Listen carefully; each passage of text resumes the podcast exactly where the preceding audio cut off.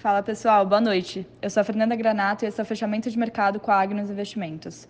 O Ibovespa fechou em alta de 0,76 e o dólar comercial caiu 0,7, batendo R$ 5,17.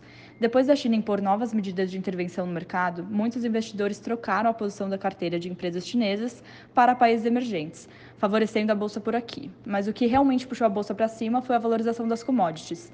Petro teve alta de 2,2 e Vale de 2,7. Entrando mais no detalhe nas medidas intervencionistas, o governo chinês determinou que escolas privadas não podem ter fins lucrativos. E no setor de tecnologia, impôs que as empresas precisam corrigir certa, certas práticas anticompetitivas, o que levou o índice de ações da China a cair 2% e de Hong Kong 4%. As bolsas americanas fecharam em leve alta hoje, e atenção para a decisão quanto aos juros nos Estados Unidos na quarta-feira, e na quinta também teremos dados do PIB americano. No Brasil, as projeções de crescimento do PIB foram elevadas, assim como as projeções do PCA, que foram de 6,31 para 6,56. Com isso, a Selic também foi elevada para 7% ao final do ano. Seguimos de olho na reforma ministerial do Bolsonaro e divulgação de resultados durante a semana. Tenha uma boa noite e voltamos amanhã.